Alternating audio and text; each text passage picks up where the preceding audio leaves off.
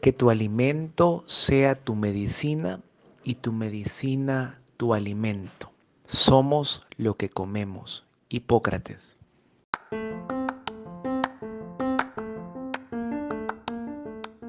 Hola, esto es Voz de Dos Podcast. Soy Cecilia Santos y cada semana contaré casos de marketing, contenido o comunidad que se dan en el mundo digital. Además, estaré acompañada de alguien cuya voz merece ser escuchada. Voz de Dos Podcast ha sido reproducido más de 4.500 veces y cuenta con audiencia en 12 países. Así que gracias a los que se unen cada semana y a esos nuevos oyentes, bienvenidos. Fíjense que la semana pasada hablamos de uno de los placeres de la vida, viajar. Y esta vez hablaré del que probablemente es el placer universal por excelencia, comer. Y es que nuestras vidas giran en torno a la comida, no solamente por ser necesidad fisiológica, como lo aprendimos en el colegio, según la pirámide de Maslow, sino que también, según se ha transmitido generación tras generación, hay que comer tres veces al día. Y ahí precisamente es donde empieza un tema realmente complejo.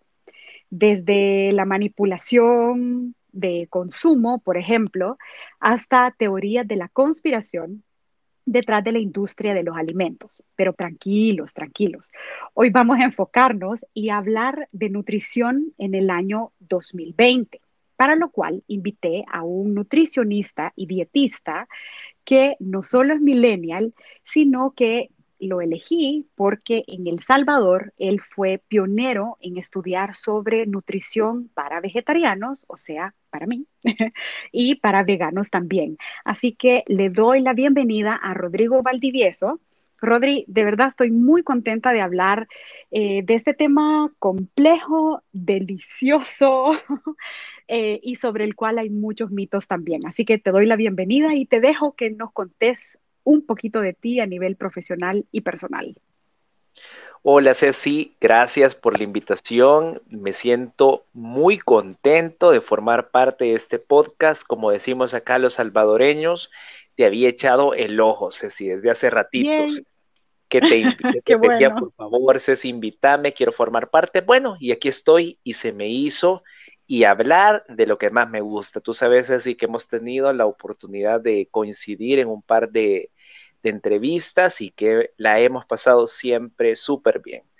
Eh, soy Rodrigo Valdivieso, soy nutricionista, creo que no me gusta decir la parte de soy licenciada en nutrición y dietética y a veces lo aclaro, es así, porque la mayoría de personas eh, al verme con gabacha en la clínica me dicen doctor. Entonces yo ya dejé de corregir a las personas, ¿verdad? Soy licenciado en nutrición y dietética como tú dijiste, me, gusta mucho el veganismo y el vegetarianismo, ¿verdad? Entonces, eh, hace unos un par de añitos hice una gira vegana que fue donde yo volví a coincidir contigo, porque ya más adelante vamos a contar, nos conocemos de un ratito y hablamos y me acompañaste en esta gira tan bonita para dar a conocer marcas, restaurantes, productos alimentarios, sobre todo nuestros, que fueran 100% veganos y vegetarianos, ¿verdad? Actualmente, Ceci, yo me encuentro dando consultas en línea debido a la, a la pandemia, ¿verdad? Y a la cuarentena específicamente. También soy nutricionista clínico, tengo mi propia clínica y he empezado en los últimos meses también a producir eh, con un chef y con otra nutricionista cocina, ¿verdad? La cocina específicamente a mm. través de, de, como decimos, de la dieta a la mesa, que es ya crear platillos atractivos y llevarlos a la puerta de tu casa u tu oficina, que eso es específicamente Plato Eat Smart. Me encanta y claro, vamos, vamos a hacer un recorrido porque vale la pena que la audiencia sepa de esa gira eh, vegana que tú hiciste, que si bien la gira fue una semana, pero tú te hiciste vegano por un mes, así que guardame esa historia para, para despuesito y la vamos a contar. Y también me encanta la idea del, del emprendimiento que tienes sobre la, eh, de la dieta a la mesa. Eso me gusta y, y también vale la pena que, que la audiencia lo sepa. Y fíjate, Rodri, que me encantaría que nos explicaras eh, la diferencia entre ser nutricionista y dietista. Te digo, pudiera ser obvia, pero para que no hayan confusiones, eh, explícanos cada una, porfa. Correcto. Fíjate que aquí en nuestro país eh, son pocas las universidades, creo que de hecho solo está la nacional y un par de privadas. Yo salí de la Universidad Evangélica y fíjate que el grado que te otorga es una licenciatura en nutrición guion dietista. Eso significa, Ceci, a grandes rasgos, de eh, sos licenciado en nutrición, es decir, que ves toda la problemática a nivel nacional y mundial, ¿verdad? Eh, y aquí es donde muchas de las áreas eh, se profundiza en la nutrición en salud pública, ¿verdad? Que ya es el manejo de enfermedades a nivel nacional en hospitales, unidades de salud, pero cuando también te especializas en dietista o dietética, es cuando ya te enfocas específicamente, como yo le digo, en el arte de hacer una dieta, de prescribir una dieta o de elaborar una dieta. O sea, no se pudiera asumir, Rodri, que todo nutricionista puede prescribir una dieta. Tienes que especializarte, ¿no? Fíjate que sí, todo nutricionista puede prescribir una dieta, pero al, al tener como este guioncito dietista es que se da un enfoque al hecho de, creo que, que ambos nutricionistas pueden perfectamente cumplir el papel de nutrición clínica a través del abordaje, de la educación y todo. Sin embargo, el hecho de especializarte un poco más en dietista es ponerle más atención a el, una de las muchas funciones que tenemos como nutricionistas, que es la elaboración de una dieta. Y cabe mencionar, sé si más adelante se puede mencionar, pero cabe mencionarlo de una sola vez, que el nutricionista, como te has dado cuenta, no solo sirve o ayuda para las personas que quieren bajar peso.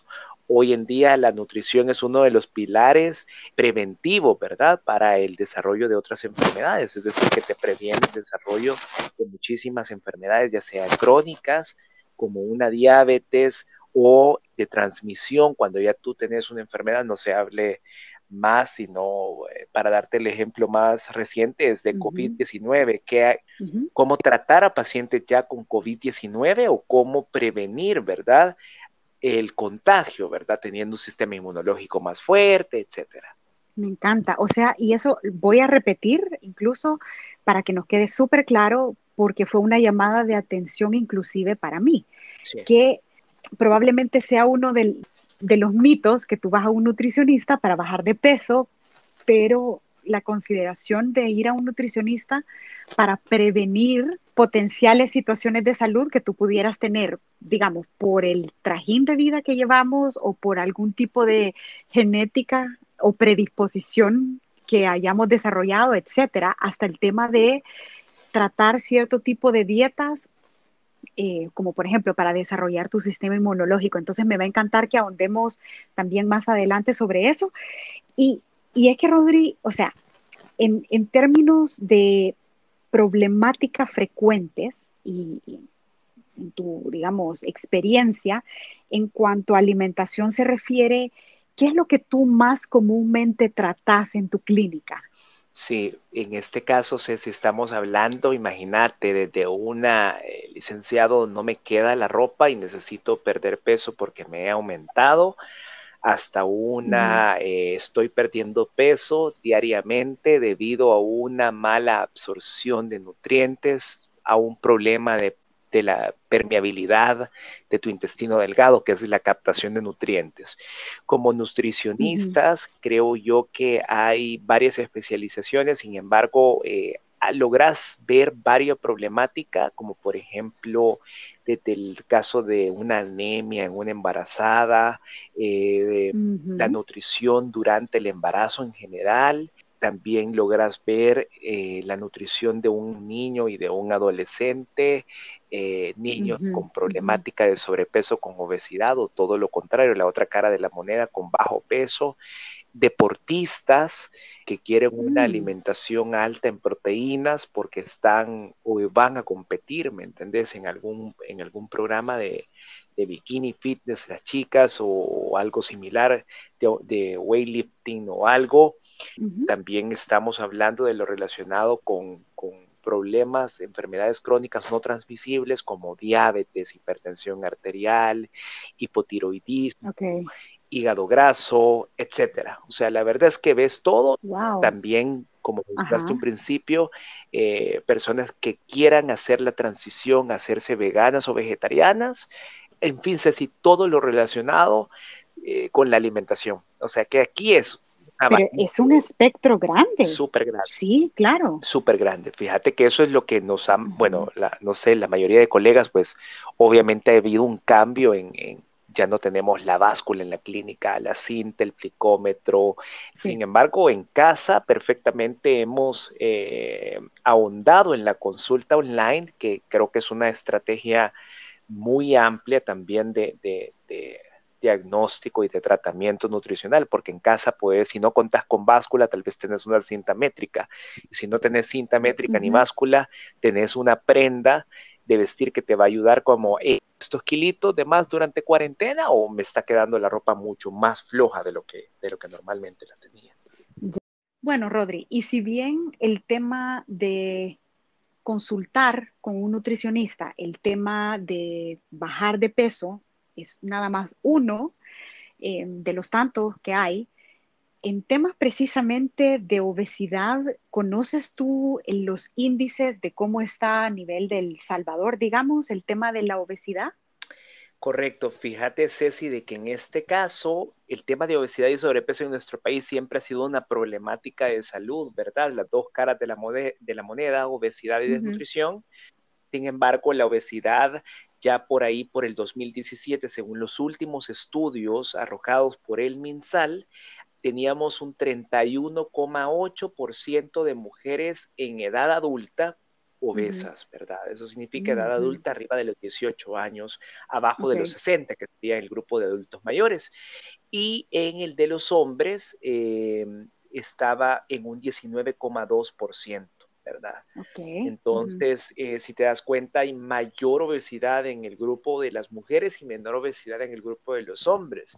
Yo recuerdo que cuando estaba en clase de nutrición en salud pública en la universidad de mi, mi universidad y veíamos esa materia, hablábamos del por qué, cuáles eran las posibles causas de que la mujer tuviera más riesgo de obesidad que el hombre. Entonces se, llegaron a varias conclusiones y una de ellas es que el tejido adiposo en las mujeres es más alto, ¿verdad? Entonces, si tú ves la composición corporal de una mujer, hay mayor porcentaje de grasa que en la de nosotros los hombres. Entonces, por ende, hay una menor masa muscular, lo que traería como consecuencia, debido al sobrepeso, perdón, lo que traería como consecuencia debido a la falta de actividad física, como el sedentarismo y los malos hábitos en general, que tengas eh, una menor tasa debido a que tienes una menor masa muscular, ¿verdad? Entonces, eso sería como un porcentaje actualizado de los rangos de sobrepeso y de obesidad.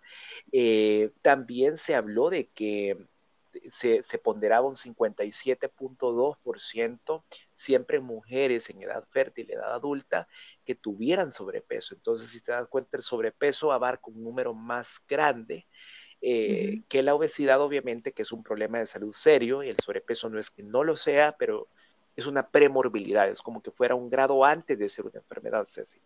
Ok, oh, o sea, sí, definitivamente es, es, delicado y es de ponerle muchísima atención. Correcto. Y, en conclusión, las chicas tenemos que estar mucho más pendientes del tema de nuestro peso que los hombres. Así es, así es porque, porque hay mayor riesgo de presentar problemas de sobrepeso y problemas de obesidad. Y también a esto sumarle es decir, de que cuando, cuando, la mujer decide ser madre, también obviamente eh, queda ese sobrante de peso llamémoslo así, que se puede corregir perfectamente con prácticas saludables y naturales como la lactancia materna y una adecuada alimentación y gasto energético diario, ¿verdad? Pero esas podrían ser una de las causas. Y su relación, que, es lo que más impacta, Ceci, su relación con el desarrollo de, COVID-19, del riesgo, ya que eh, también estos estudios indican que a medida tú tengas un estado nutricional más desfavorable, eh, tu sistema inmunológico está más comprometido y eso hace que tengas un mayor riesgo de contagio de enfermedades y una de ellas, pues la que está ahorita en la actualidad, que sería el COVID-19, ¿verdad? Y es que nos lleva también a la frase con la que tú abriste el episodio, que el alimento es la medicina y la medicina llega a ser tu alimento. Y yo también ya luego voy a contar un poco de mi caso personal, eh, que ya llevo varios años siendo vegetariana, pero volviendo al tema de hombres y mujeres, digámoslo, em, porque claro, o sea, a nivel cerebral, químico, genético somos, somos diferentes. Em, pero también en tu, en tu experiencia, Rodri, con los casos que llegan a tu clínica, eh, ¿has notado una diferencia en la relación que los hombres y las mujeres tenemos con la comida? Fíjate que sí, eh, la verdad es que la mayor audiencia de mi, de mi trabajo como nutricionista es la audiencia femenina, ¿verdad? Ahora, al enfocarnos en la palabra clave, en este caso que es dieta o programa alimenticio, creo que, fíjate que quizá hay una, quizá no he logrado diferenciar entre hombre y mujer, en este caso de la ansiedad y de la comida y de romper la dieta y todo, pero sí te podría decir que sí, debido a que mi público eh, de asistencia mayor es la mujer, ¿me entendés? La mujer con problemas de sobrepeso y con obesidad. Creo que el hombre sí te puedo decir que en los últimos años ha crecido eh, la, visita al nutricionista porque ya no solamente se trata de las mujeres que quieren estar saludables y verse bien y verse en su talla, sino que día con día el hombre también está llegando, ¿me entendés? A la consulta porque aquel padre de familia de 45 años de edad que quiere verse bien, que quiere bajar de peso, por, debido a que creo que hay una edad en la cual todos eh, queremos buscar vamos a decirlo de esta forma, Ceci, no, no sé si vas a estar de acuerdo, pero puede ser nuestro punto de vista que nos vamos ahí a defender, pero puede ser un punto de vista que el hombre, el hombre o la mujer quieran una segunda oportunidad ya en una edad específica, ¿me entendés? Darse una segunda oportunidad a sí mismo a los 40, 50 años y, buscar una mejor apariencia física, ¿me entendés?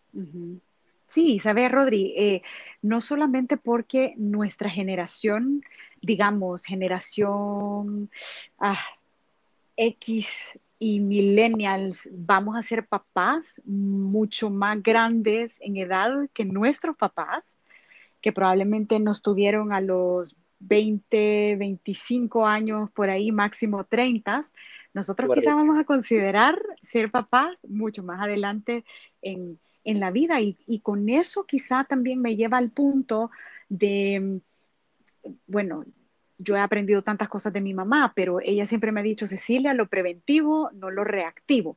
Entonces, en la medida que nosotros cuidemos nuestra, mira, no voy a decir ni siquiera nutrición, en la medida en la que hagamos paz, o sea, en la que, en la que tengamos paz con la forma en la que nosotros comemos y nuestra relación con la comida en sí, hace más sentido que el enfoque de vivir eternamente en una dieta. Y, es que también quiero preguntarte, Rodri, em, sobre el actual ritmo que vivimos hablando de generación X y millennials y baby boomers y centennials, lo que sea, pero todos, o sea, independientemente seas de un grupo etario en específico, todos vivimos en el 2020. ¿Ok? O sea, esa es una realidad.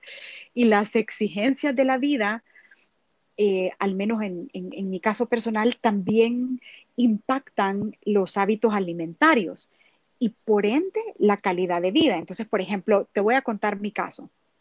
Yo como a la carrera, em, a veces sacrifico lo natural por lo práctico ¿verdad? Intento no, porque yo soy muy, muy detallista con, mi alimentación, digamos, pero a veces me, toca y sacrifico lo natural por lo práctico, como a diferentes horas del día, eso me pasa a mí muchísimo, o sea, en el espacio que tengo chance, como, sea, y eso varía, un día puede ser a las 11 de la mañana, otro día a las 3 de la tarde, entonces no hay un orden. Y por eso quería preguntarte tu opinión acerca de cómo has visto que el trajín y el ritmo de vida que tenemos hoy en el 2020 impacta la forma en la que comemos. Sí, fíjate que esto es un hecho, es decir, que en la actualidad eh, creo que somos menos conscientes, es decir, eh, pero hay una dualidad, fíjate, creo que sí son menos conscientes a la hora de comer y a la hora de hacer ciertas actividades que van a nutrirnos, como la frase inicial del programa, ¿verdad? De somos lo que comemos, pero no nos referimos específicamente al alimento, a la naranja o al pollo que vaya a comer, sino que me refiero a cuáles son las actividades que voy a meter en mi vida para nutrirme, ¿verdad? Los pensamientos, las emociones, etcétera. Y si nos referimos mm. específicamente a la comida, creo yo que dejamos de último la comida, eh, tratamos, si profundizamos más en esta misma frase, estamos hablando que es entonces, como la mayoría de veces comida rápida, entonces yo soy una persona, como decirte, fácil, rápida o lleno de, alimentación de este tipo, cuando puedo ser una persona más dedicada a la cocina, eh, prepararme con anticipación los domingos y hacer meal prep. Eh, o etcétera, ¿me entendés? Entonces, no comer conscientes, no, no masticar lento, no sentarme a la mesa y dejar el móvil a un lado, eh, no acostarme por la noche y dormir entre seis y ocho horas, un sueño profundo y reparador, eh, no hidratarme con el agua, eh, de ocho vasos con agua al día.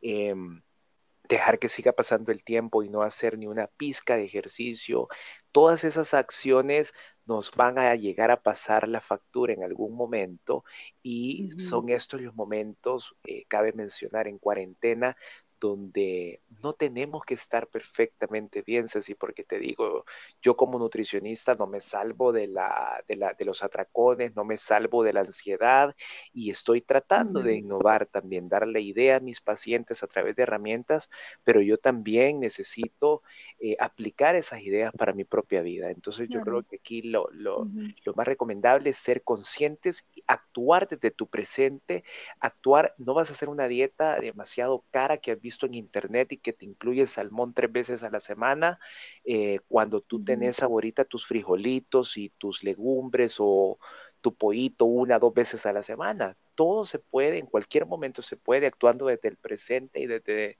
nuestra realidad, Ceci.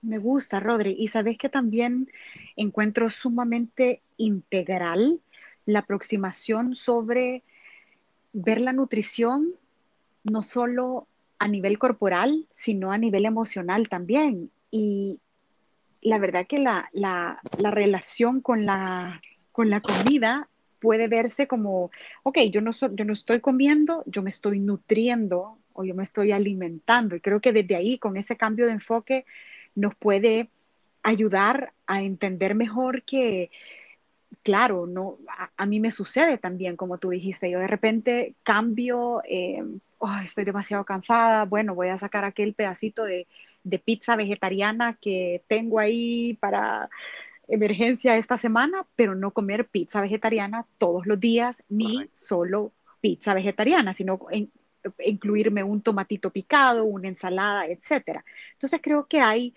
así, y precisamente en estos tiempos donde ya tenemos dos meses de estar en cuarentena, en casa, eh, hemos pasado por varios temas de, ansiedad y de repente uno, el cuerpo, uno dice, vea, ya me vas a ayudar con esa frase también, el cuerpo me está pidiendo un poquito de azúcar y vas y te comes una tacita de sorbete o de helado. Em, entonces, lo, importante es entender que, em, y así es como yo lo veo, ya luego la audiencia nos va, nos va a comentar, eh, yo veo a la alimentación como la gasolina. Entonces, entre mejor gasolina yo le pongo a mi cuerpo, mejor voy a funcionar. Y yo siendo vegetariana, em, ya tengo más de 10 años de ser vegetariana, he notado, o sea, doy fe y soy testigo de cuánto ha mejorado mi alimentación, mi forma de ver la vida, solo por comer mejor, digamos. Entonces, es, todo un tema y precisamente por eso quería, quería traerte a ti.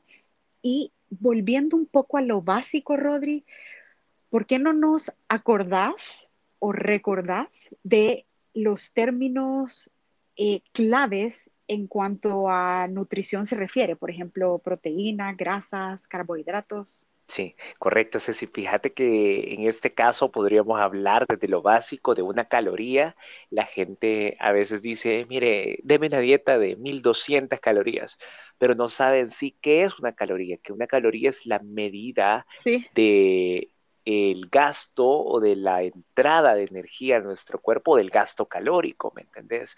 Entonces, una de las cositas que siempre aprendimos como nutricionistas que nos costó entender, pero cuando tú lees una etiqueta nutricional te quedas, pero ¿por qué una kilocaloría que se, que se abrevia KCAL, CACAL, es igual a una caloría, ¿verdad? Pero es la medida, o sea, la medida básica es la caloría, que es nuestra manera, nuestra, nuestra forma, esa gasolina de la que tú hablaste, ¿verdad? Entonces es a nivel general. Ahora, un nutriente, un nutriente sería cuál nutriente em, eh, eh, clasificaría los macronutrientes, o sea, grandes cantidades de nutrientes, y micronutrientes, pequeñas cantidades de nutrientes. Los macronutrientes tienen la característica que son los únicos que te van a nutrir y te van a dar calorías, es decir, que te van a aportar una entrada de calorías, que en este caso serían los tres macronutrientes, las proteínas, las grasas y los carbohidratos, siendo las proteínas el material de construcción o mantenimiento muscular y que se encuentra presente en, en la proteína vegetal, como por ejemplo las legumbres, el tofu, o la proteína animal, que serían las carnes y derivados, como por ejemplo la pechuga de pollo, el queso fresco, la leche de vaca, ¿verdad? Y las grasas serían aquellos eh, macronutrientes que también nos van a aportar calorías y que las encontramos en todas las grasas vegetales como el aceite de oliva, el aguacate, las nueces y también en grasa animal que se encuentra en el tocino, la manteca, etcétera. Y también los carbohidratos en este caso, que van a ser nuestra principal fuente energética, que vamos a encontrarnos en todas las cereales, legumbres, eh, harinas, y que te van a aportar eh, tu principal eh, material energético, ¿verdad? Todo se convierte en glucosa, que es la unidad de medida también de obtención de las calorías, y eh, para esto hay procesos bioquímicos y metabólicos dentro del cuerpo, que son la glucólisis, que es convertir un carbohidrato complejo en la glucosa final, ¿verdad? Que va a ser absorbida en tu intestino delgado al torrente sanguíneo y también eh, la, por ejemplo, la gluconeogénesis, que ya es convertir glucosa a través de otros componentes como grasas y proteínas. Otra de las claves es entender los micronutrientes, son todas las vitaminas y minerales, minerales como el zinc, que es tan útil ahorita para tu sistema mm, inmunitario y que lo puedes encontrar en el brócoli, lo puedes encontrar en, los alimentos integrales, en las almejas, ¿verdad?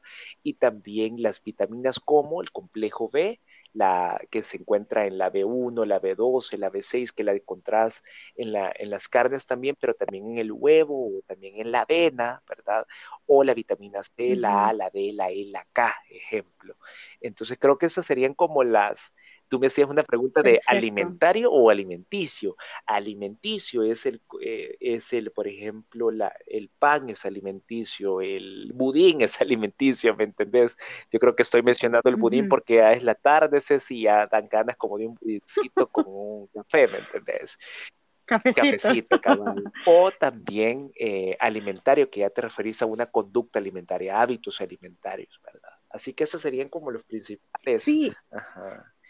Eh, y es que yo lo escuché hace poco, em, porque eso lo platicamos justo antes de, grabar, de la diferencia entre alimenticio y alimentario. Entonces, gracias por, gracias por esa aclaración. Em, y Rodri, ¿tú pensás que, y esto, ojo, no es para asustar a la audiencia, porque yo estoy como, no es mi estilo, sino como para hacernos un llamadito a la atención, más bien.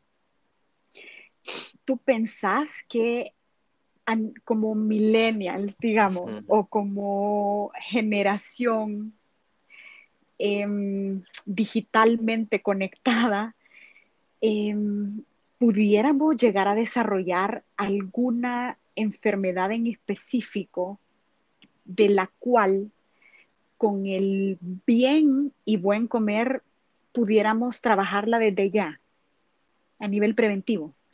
Fíjate que sí, eh, creo yo que si no nos fijamos bien en cuáles son las necesidades verdaderas de nuestro organismo, que es un, algo integral que incluye mente, cuerpo, espíritu, ¿me entendés?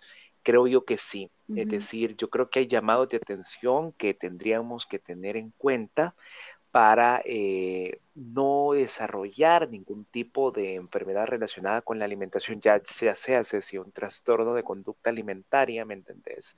Como lo que mencionaba yo, atracones, eh, bulimia, anorexia, eh, o también un exceso en el consumo calórico que va a traer como consecuencia este porcentaje tan alarmante de casos día con día de obesidad, que sí es una enfermedad, que es una pandemia la obesidad, o también algún tipo de, de relación con el estado anímico, ¿verdad? Está comprobado que nosotros desarrollamos adicción a la comida, así como podemos desarrollar adicción a ciertas personas o adicción a ciertas actitudes o sustancias dañinas que no nos hacen bien. La comida y el azúcar específicamente, Ceci, es... Eh, una sustancia la cual perfectamente por los neurotransmisores en mi cerebro y por la comunicación que yo tengo en todo mi organismo, yo puedo serme adicto al azúcar. Si yo consumo grandes cantidades de azúcar y sobre todo en tiempos en el cual abunde el aburrimiento, me siento encerrado, me siento triste, me siento alejado de mi familia, de mis amigos, de mi pareja, eh, eso trae como consecuencia un abuso de la comida. Entonces, al estar en una constante consumo no del todo saludables como galletas, repostería, chocolates, estoy metiendo a mi torrente sanguíneo grandes cantidades de azúcar y eso está trayendo como consecuencia un desbalance hormonal porque también hay una sobreproducción de mm, insulina y eso va a bajar el azúcar en mi cuerpo y eso va a ser un círculo vicioso de comida, atracón, eh, culpabilidad, dieta, atracón, culpabilidad, dieta, atracón, culpabilidad, dieta, y nunca voy a salir de ese círculo, Ceci. Entonces sí es un llamado. Ya he estado ahí. Correcto. Sí, sí. Y fíjate que yo como, eh, no solo lo noto en mí, sino que en, los que me rodean, contemporáneos, ¿no? O sea, eh, tenemos un trabajo fijo, eh, mínimo tenemos un proyecto de emprendimiento o dos. Correcto. Em, hay vida familiar, hay vida de pareja, hay vida social y de repente, no sé si te ha pasado a ti, Rodri, que, te ves como envuelto en esta, a nivel de generación, creo que nuestra palabra negativa clave es la ansiedad. O sea, nuestra generación se va a diferenciar por, por los niveles y casi que lo estoy como prediciendo, oíme a mí, pero eso es lo que yo noto mucho, o sea, vivimos con altos niveles de, ansiedad y la verdad que no, yo, no lo digo yo, hay muchos, yo sigo eh, muy de cerca a una, em, a una psicóloga que estudia la, ansiedad en jóvenes y bueno, hace un par de días yo estaba escuchando su, su podcast también y habla, por ejemplo, de índices donde eh, personas jóvenes eh, comparadas con la generación anterior han incrementado el consumo de antidepresivos, por ejemplo, o han incrementado sus niveles de ansiedad. Entonces, creo que nuestra relación, como bien tú lo decías, no solo con la comida, sino como con cómo alimentarnos la vida, eh, va a ser clave para que le pongamos atención a qué tan acelerados vivimos, si meditamos, si dormimos, eh, qué tanto tomamos, eh, qué tanta azúcar consumimos, eh, cuando yo me siento asfixiada, cuál es mi válvula de escape. O sea, que, este episodio sirva para hablar no solo de, nutrición física, sino nutrición emocional y espiritual también, como tú lo mencionabas, Rodri. Y en cuanto a, mitos, o sea, mitos de, de nutrición, ¿cuáles son los que tú, o sea, como los que más te llaman la atención o los más comunes con los que te topas, Fíjate que los más comunes son aquellos como, por ejemplo, de tomar, mire, licenciado, yo si me tomo el agua con limón y chía en la mañana en ayunas, eso va a derretir mi grasa y me va a terminar de perder esos kilitos de más?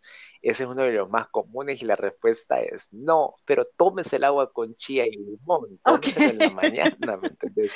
Porque eso es una fuente inmediata de fibra a través de la chía y una fuente inmediata de vitamina C. Otro de los más comunes es, mire, Lick, ya voy, ya empecé el gym, ya empecé a hacer spinning, ya empecé a correr, pero me estoy poniendo, ¿ha visto usted estas como capas de plástico? Porque sudo, viera cuánto sudo. Yo le digo, no, quítese la capa. Yo creo que, que ahorita lo que usted está haciendo es no perder calorías de más, sino que lo que está haciendo es deshidratando su cuerpo de más, porque a través del sudor nosotros lo que hacemos es normalizar la temperatura mm. corporal, no quemar calorías.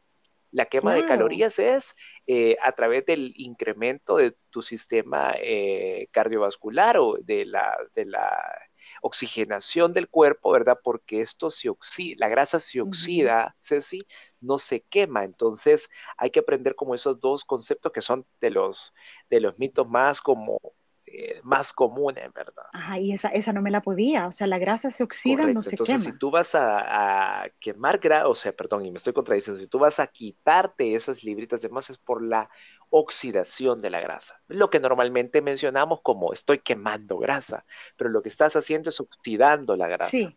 Así es, por el intercambio de eh, oxígeno, dióxido de carbono, oxígeno, dióxido de carbono.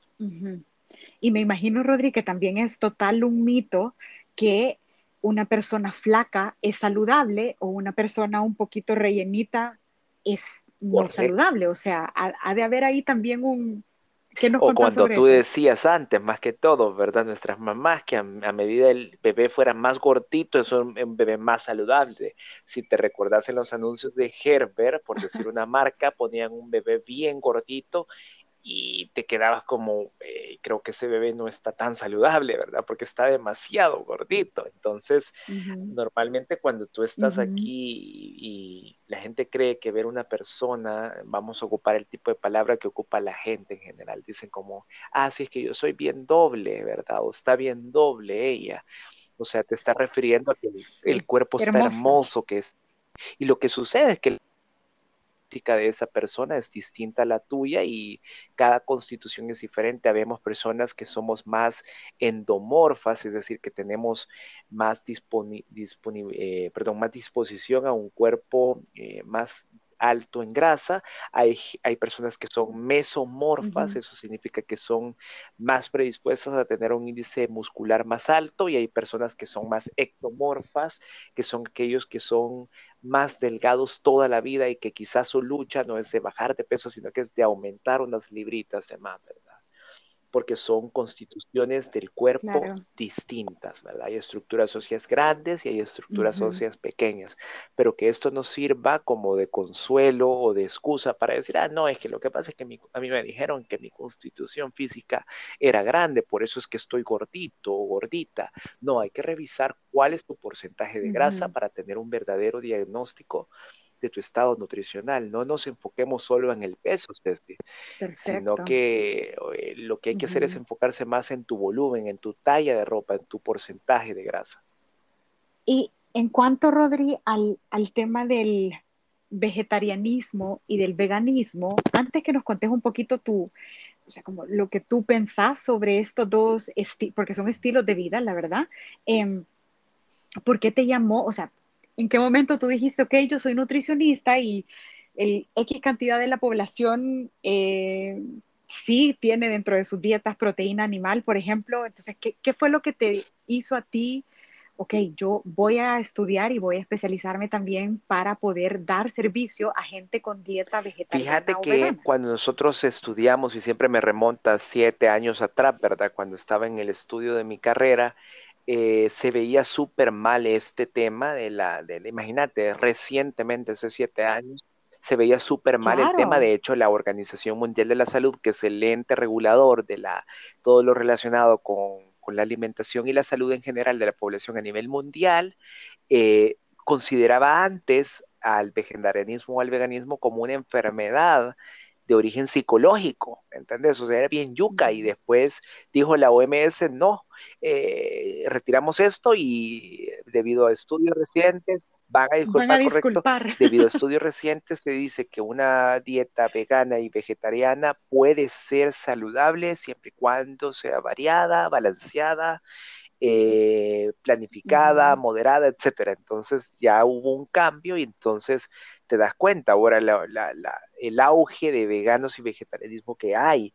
Fíjate que en mi persona, ahí por el 2014, 2013, 2000, finales de 2013, principios del 2014, en mi familia, eh, mis padres son eh, católicos y practican la cuaresma. Entonces, para ese tiempo me pasó esto del meme de vos que sos nutricionistas, es la dieta de la familia, ¿verdad? Entonces, hacernos una dieta vegetariana para estos días para cuaresma. Entonces, yo hice la dieta vegetariana y dije, le voy a dar la oportunidad, la voy a probar y me quedé, me gustó y me quedé siendo vegetariano 2014, 2015, 2016 por ahí. Y fíjate que después de esto yo ya empecé a incluir el pescado y los mariscos a la dieta y ahora me defino como pesetarian o pesco vegetariano. Entonces, em, le empecé a dar, como obviamente fui vegetariano y supe lo que mi cuerpo necesitaba y cuál eran, cuáles eran la principal problemática del abuso de una dieta vegetariana, es decir, que te puedes aumentar de peso si abusas de los carbohidratos, eh, empecé a fijarme en esta problemática y empecé a prescribir dietas veganas y vegetarianas. Y de ahí surgió la idea de cómo fue que tú y yo nos reencontramos de la gira vegana, que como tú dijiste, fui vegano por un mes y te digo, fue un reto muy grande para mí. Eh, y lo logré culminar y te digo, o sea, fue una experiencia súper bonita que me trajo a conocer nuevas personas y me trajo a conocer una diversidad de productos propios nuestros salvadoreños y desde estar en el supermercado y revisar la etiqueta que no llevara nada de huevo, nada de leche, porque como sabemos los veganos, a diferencia de los vegetarianos, no consumen nada de origen animal, no derivados, no carnes, en cambio los vegetarianos sí, pueden consumirlo, los vegetarianos también pueden consumir miel de abeja, derivados lácteos, derivados del huevo, solo no pueden consumir la carne del animal, ¿verdad? Entonces los veganos sí la, proteína, animal, correcto. Entonces no podemos, no puedes sacrificar un animal para obtener tu comida a través del sacrificio de este. ¿Qué me llevó, Ceci? No me has preguntado, pero te voy a comentar qué me llevó a ser vegetariano en ese momento. Obviamente el maltrato animal. Vi un par de videos que llegaron por ahí, aproveché la cuarentena la cuarentena, no, la cuaresma. Aproveché la cuaresma y surgió el resultado y me hice vegetariano y yo ya no quería. Y tuve una, una, fue bien bonito porque fue una experiencia que te voy a decir, le daba risa a mis amigos, yo sé que tú lo has experimentado, pero yo me sentaba en un lugar cuando mis amigos estaban comiendo carnes, sin juzgarlos, obviamente, pero me sentaba con ellos y me pasaban, me pasaban cosas como se me paraba una mariquita o una mariposita en el dedo y yo ya decía, puchica, este ser vivo está, estamos en sintonía, él y yo ahorita, ¿me entendés? Porque sabe que no me lo voy a comer, literalmente. Entonces, fue una experiencia bien bonita. Sí, claro. Eh, ¿Por qué regresé al consumo de pescado? Te soy honesto, es mi comida favorita, pero también a futuro planeo volverme a a, volver una persona con una dieta vegetariana, a pesar de que yo manejo perfectamente, correcto, manejo perfectamente todo tipo de conductas alimentarias, ¿verdad? Y fíjate, Rodri, que gracias por contarnos la, eh, esta historia. La verdad que mm, yo también, yo tengo casi 12 años de ser vegetariana. Em, la historia de cada quien es diferente. Eh, nunca he pensado, digamos que mi postura nunca ha sido juzgar a otros por lo que comen o no comen, eh, pero yo sí sufrí mucho, no le voy a decir bullying porque no fue, pero siempre mucho comentario de, em, uy, tú sos un conejo, entonces hay que darle solo lechuga a la Ceci, que de repente uno se ríe, pero luego es como, ah, o sea, pudiera llegar a ser molesto, pero yo empecé a ser vegetariana cuando, o sea, yo no conocía a más nadie que fuera vegetariano. Ahora sí, y eso me alegra mucho. Y eh, yo dejé de comer carne porque a mí francamente la carne nunca, nunca me gustó, sino que me obligaban a comer carne. Y luego yo me fui a vivir fuera y dejé de yo me fui a vivir con una familia que ya era vegetariana y me decían, bueno, si tú quieres comer pollo, cómpralo y cocínalo tú. Y yo, Rodrigo, no podía cocinar nada. Siendo vegetariana, como no podía cocinar, comía em, sándwiches de queso frito, ¿verdad? Y como bien tú dijiste hace un momento, yo siendo vegetariana me engordé 55 libras.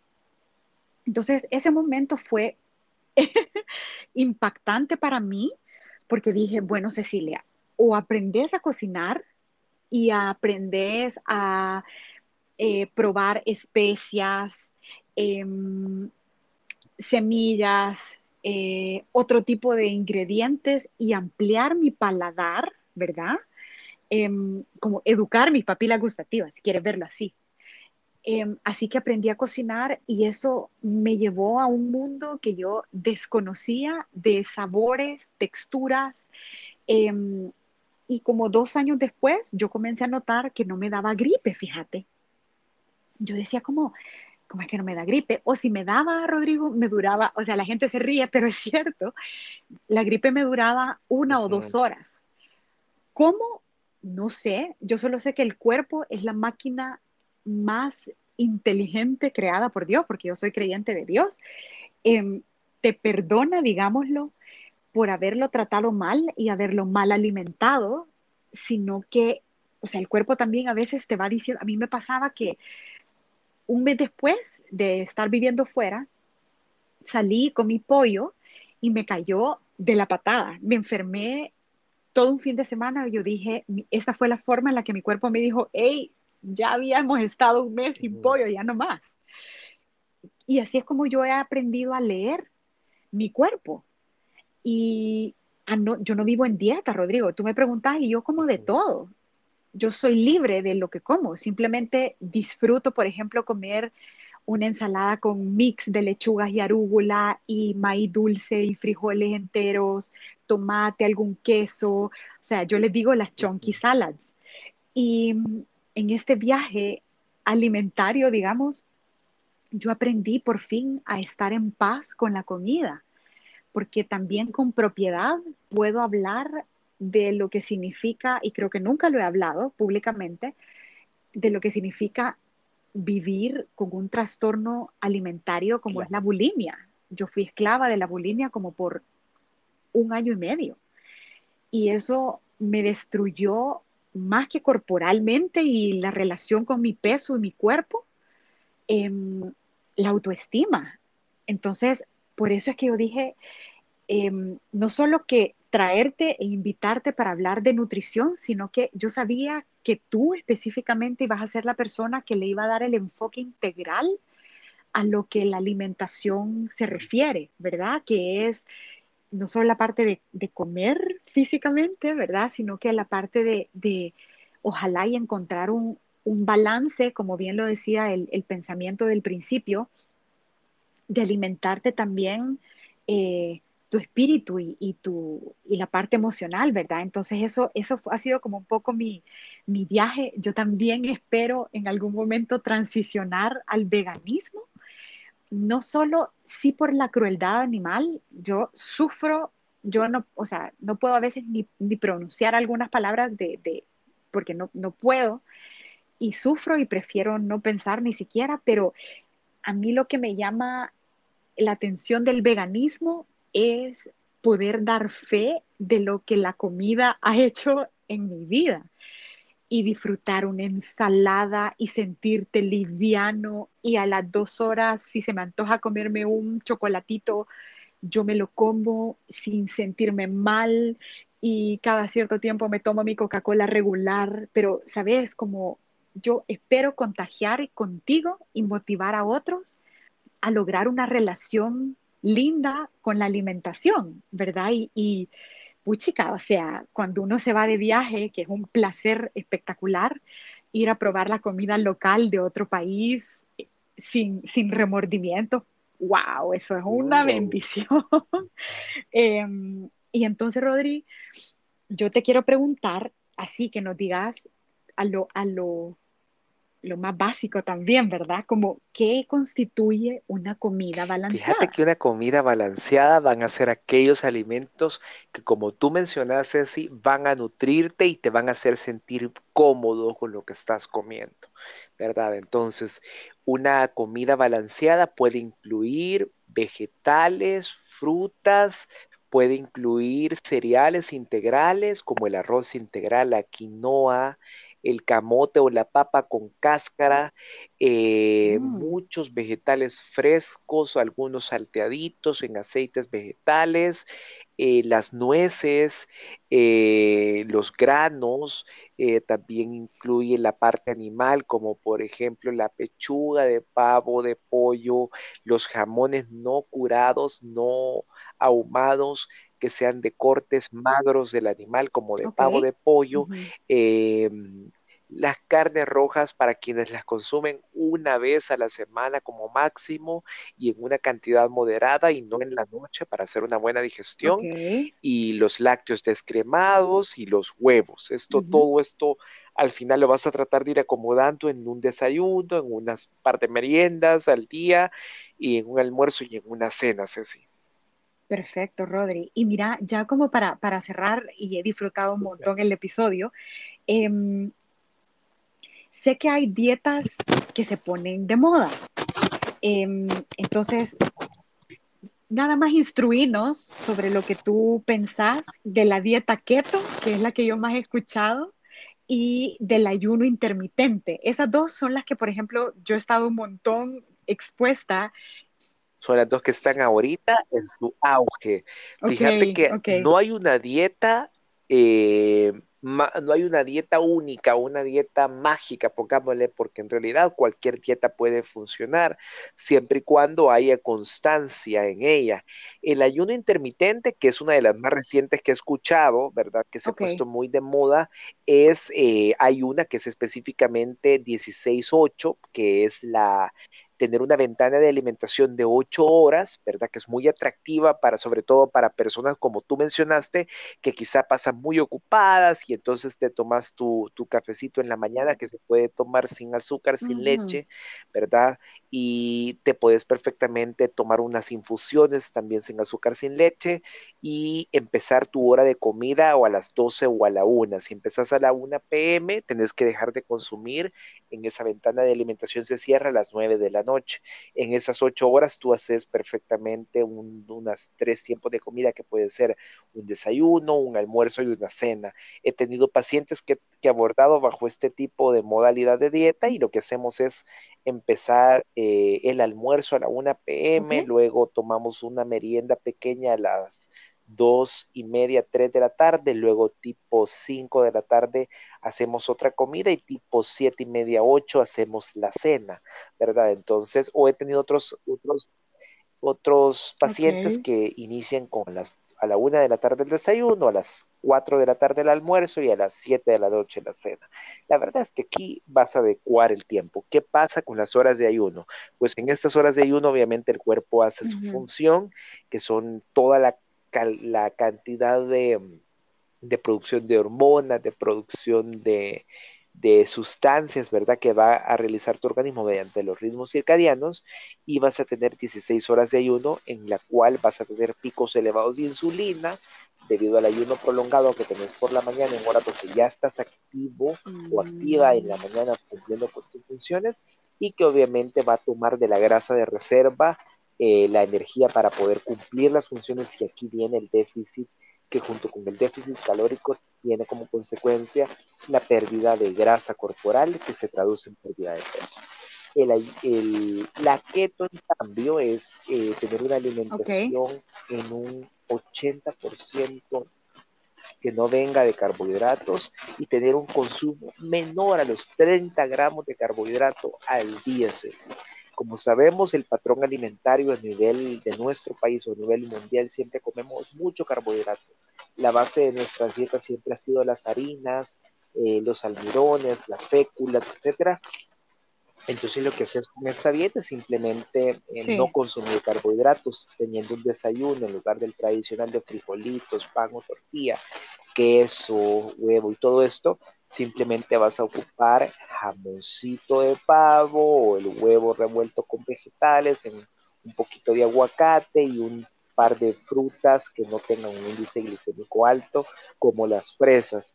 A media mañana incluís unas nueces, para el almuerzo comes un producto animal, si comes, por ejemplo, unas cuatro o seis oncitas de pechuga de pollo, unos vegetales salteados como champiñones con pimientos y haces una ensalada fresca a la par con aderezo de oliva o de aguacate.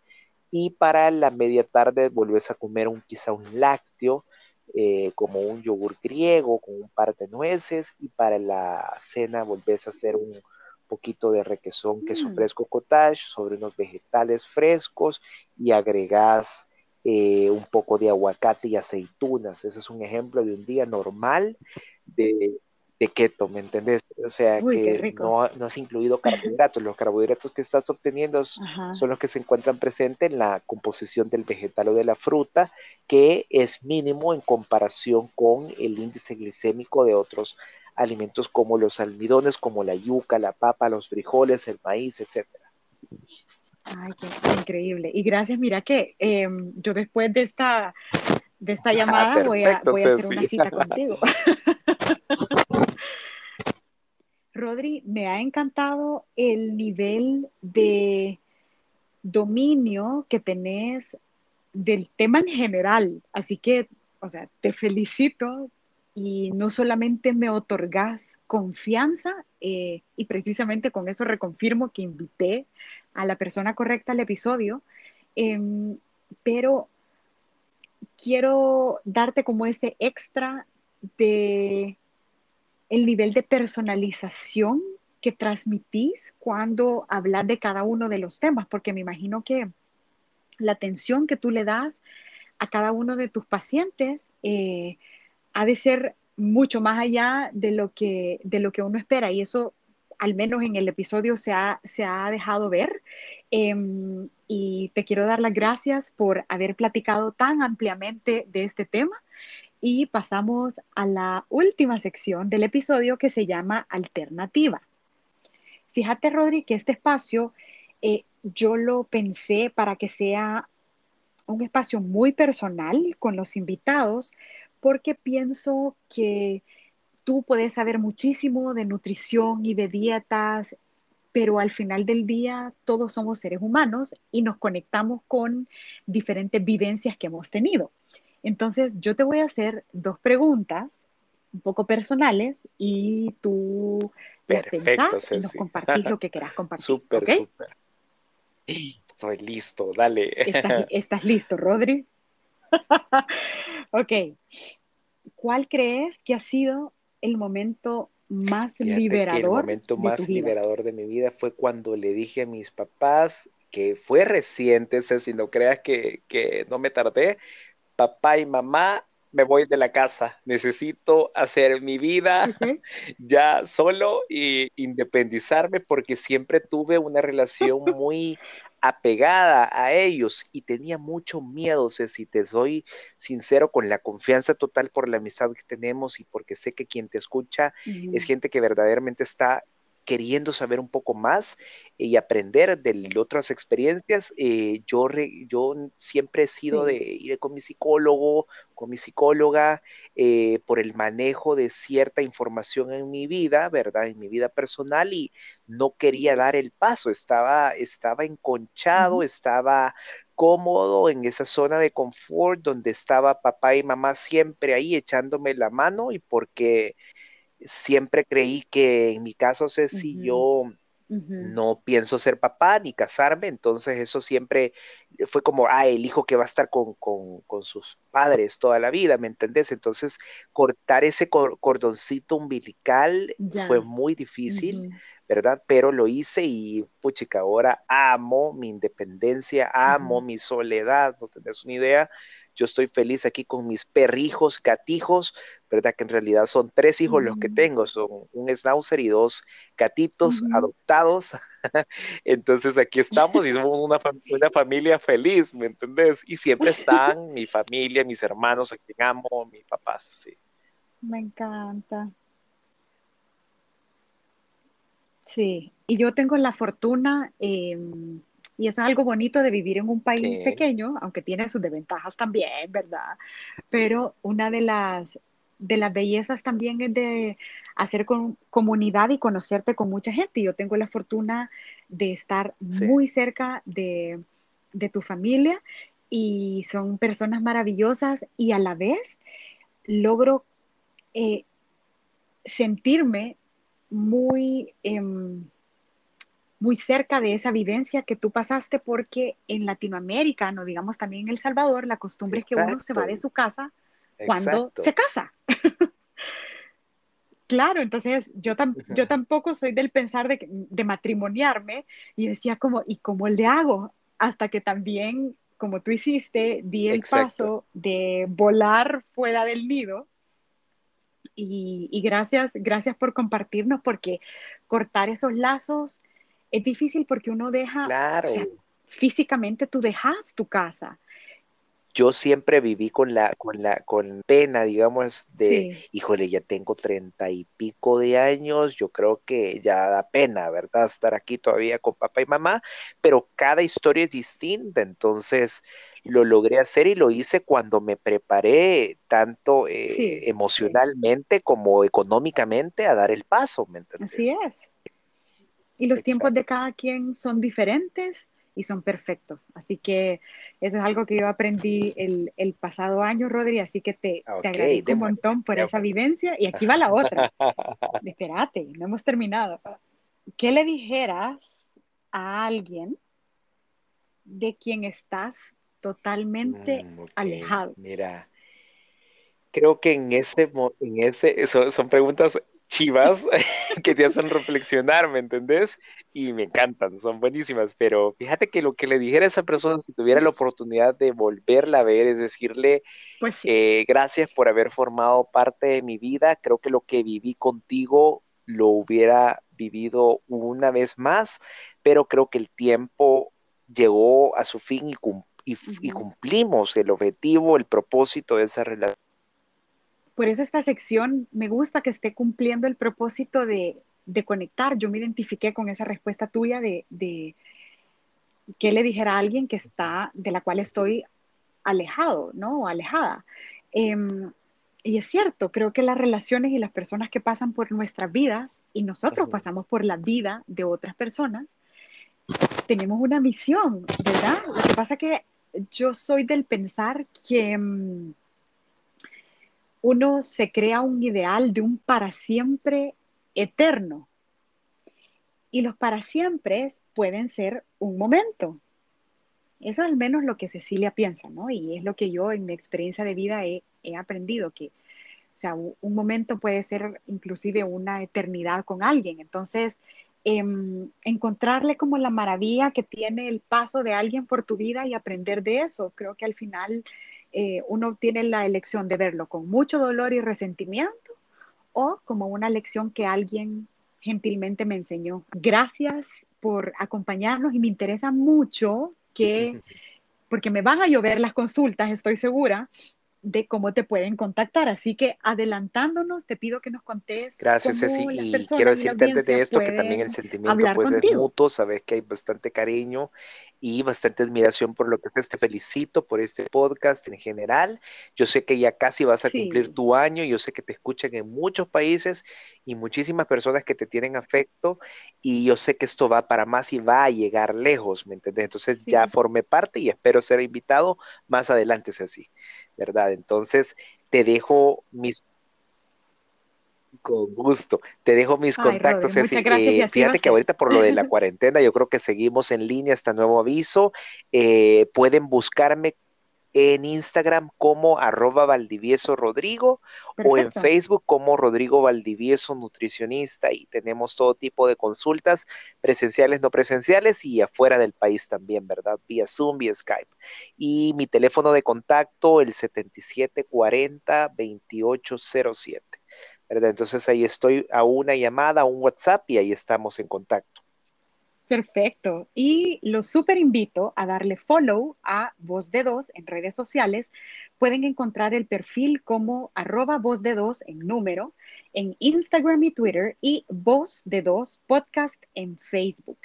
El programa se produce de forma gratuita, pero si ustedes quieren contribuir con una donación destinada a la producción, pueden encontrarme en PayPal como Sea Saints. Así que muchas gracias y nos escuchamos la próxima semana. Chao.